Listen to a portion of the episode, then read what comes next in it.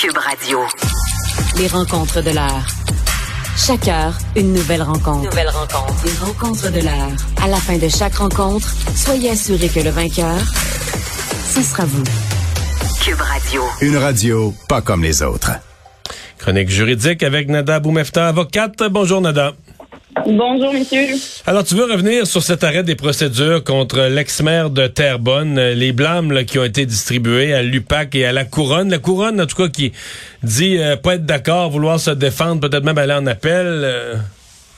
À suivre dans cette affaire-là, mais clairement une décision quand même très importante qui rappelle les principes euh, les plus importants, je dirais, en défense pour permettre à un accusé de se défendre de façon pleine et entière.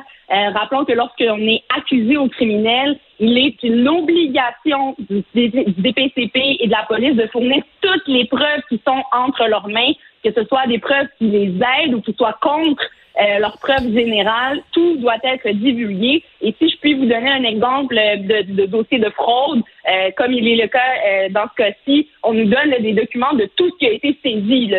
Et après ça, c'est à nous en dépense de trier ce qui est pertinent ou qui ne l'est pas, mais vraiment tout ce qui fait partie d'une enquête doit nous être divulgué. Et c'est une partie très, très importante. Rappelons-le, dans ce procès-là, on, est, on a réalisé qu'il manquait des éléments alors que le procès avait déjà débuté. Donc ça, c'est un élément pour lequel, la, une des raisons pour lesquelles ça a penché vers un arrêt des procédures et non pas juste une simple divulgation des éléments de preuve qui manquaient. C'est qu'on était déjà les deux pieds dedans et on n'est pas dans des films là, où on peut prendre par surprise la défense avec des éléments, par exemple, qui n'auraient pas été divulgués ou des témoins dont on ne connaît pas euh, la nature ni de qu'est-ce qu'ils vont dire. Là. Alors généralement, ce sont des choses qui sont divulguées d'avance et qu'on peut préparer d'avance.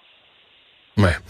Donc, euh, est-ce que, bon, euh, la couronne, dans un cas comme ça, est-ce qu'on peut aller en appel d'un arrêt des procédures et qu'est-ce qu'il faut... euh, Qu'est-ce qu'il faut prouver, le plaider pour euh, obtenir euh, Oui. le droit d'aller en appel sur un arrêt de procédure?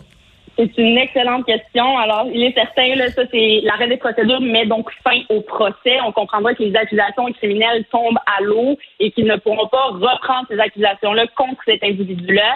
Alors que ce qu'on comprend là, de la preuve qui avait déjà été divulguée, c'est qu'il y avait quand même plusieurs éléments qui démontraient là, ces, supercheries et cette fraude-là, finalement, cette corruption-là qu'il y avait dans la ville. Mais euh, pour aller en appel, il faudra évidemment justifier pourquoi ces éléments de preuve-là dont ils avaient supposément connaissance n'ont pas été divulgués. Est-ce que c'était par cas de force majeure, par exemple? Est-ce que c'était vraiment parce qu'ils n'étaient pas, et là, c'est à eux de, voir quelle position ils plaideront. Euh, Est-ce que vraiment ils vont nier l'existence de ces éléments-là? Mais ce qu'on comprend dans la décision de la juge, c'est que les procureurs étaient au fait, auraient euh, tenu des propos mensongers, mensongers en niant finalement l'existence de ces éléments-là. Et rappelons que les éléments qui n'ont pas été divulgués étaient des éléments clés et c'est pourquoi ça a mené à l'arrêt des procédures qui aurait pu changer la donne dans ce dossier-là, entre autres quant à la crédibilité de certains témoins et donc peut-être permettre une défense euh, plus forte du côté de l'accusé. Alors tout ça a fait peser dans la balance et on verra. Effectivement, il y a toujours le droit d'aller en appel et on verra en quoi les arguments de la couronne euh, seront fondés, sur quoi ils seront basés. Mais clairement ici, la juge avait suffisamment d'éléments pour pouvoir les pointer, eux et les autorités, euh, quant au manque de transparence et au fait qu'il n'ait pas divulgué ces informations-là alors que la défense l'avait demandé. Et souvent, quand on fait des demandes de divulgation comme ça, qu'on appelle des compléments de preuve, ça peut arriver hein, qu'il y a des éléments, par exemple, on- au fil du- du- de la lecture de dossier, on réalise que ah, ben, il y avait peut-être une caméra qui ont oublié d'aller chercher, on va aller demander les policiers peuvent aller la chercher. Donc, on peut aller chercher des compléments de preuve de cette façon-là et généralement, il y a une ouverture et on nous transmet ces informations-là, à moins que la preuve n'existe plus. Et là, on nous avise et ça peut euh, créer la naissance d'autres euh, requêtes du fait que ces preuves-là n'existent plus. Pourquoi? Et on va se questionner là-dessus. Et il y a certaines justifications, comme le cas de force majeure, qui pourraient venir justifier la non-divulgation de certains éléments, mais il faut quand même le démontrer. Et là, le fardeau serait sur la poursuite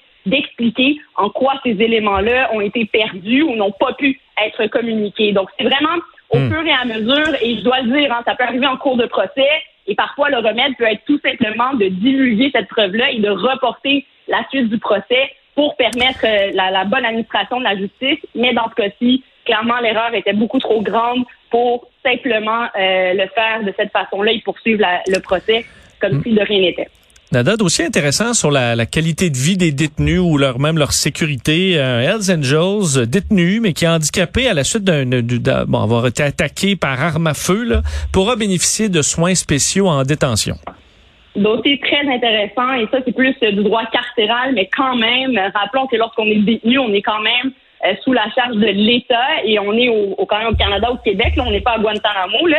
Je prends un exemple extrême mais dans ce cas-ci, on demandait, par exemple, d'avoir des, des matelas euh, orthopédiques le permettant de, de mieux dormir, d'être mieux adapté, une attelle également qui était mieux adaptée pour lui, mais aussi dans les agissements des agents correctionnels, euh, c'est-à-dire que lorsqu'il faisait des fouilles, de lui exiger de, de, par exemple, se coucher au sol, de le faire rapidement, euh, la façon d'agir par rapport à son handicap était un peu euh, jugé comme intense et, et sans tenir compte de cet handicap-là. Alors, il a décidé de poursuivre tant au civil qu'au niveau du procureur général en mentionnant ces problématiques-là pour euh, trouver solution. Et je tiens à rappeler qu'on ne devient, on n'est pas, pas des animaux en cage. Là. On reste quand même des êtres humains et ils ont quand même droit à ça, entre autres à l'accès à des services euh, médicaux, le cas échéant, et pour en avoir vu des clients qui étaient malades et qui avaient besoin de traitement, ben, c'est quelque chose qui est important et qu'on peut, donc on peut faire la demande. Ce qui est intéressant ici, c'est qu'il est entré en détention suite à l'affaire Shark, dont on connaît tous euh, la nature,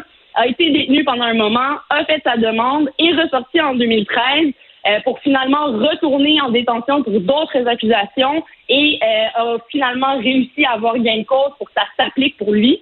Il est aujourd'hui euh, remis en liberté, il n'est plus en détention, mais clairement, ça aura un impact sur tous les autres détenus. Et je suis quand même contente de voir que c'est le type de droit qui avance et dont on va tenir compte justement sans oublier le côté humain des gens qui sont incarcérés. Peu importe qu'on leur reproche, ça reste quand même important que si quelqu'un a besoin de services médicaux ou de ressources, de leur donner pour s'assurer aussi que cette personne-là, il y a quand même un minimum de dignité aussi à avoir, même si on est en détention.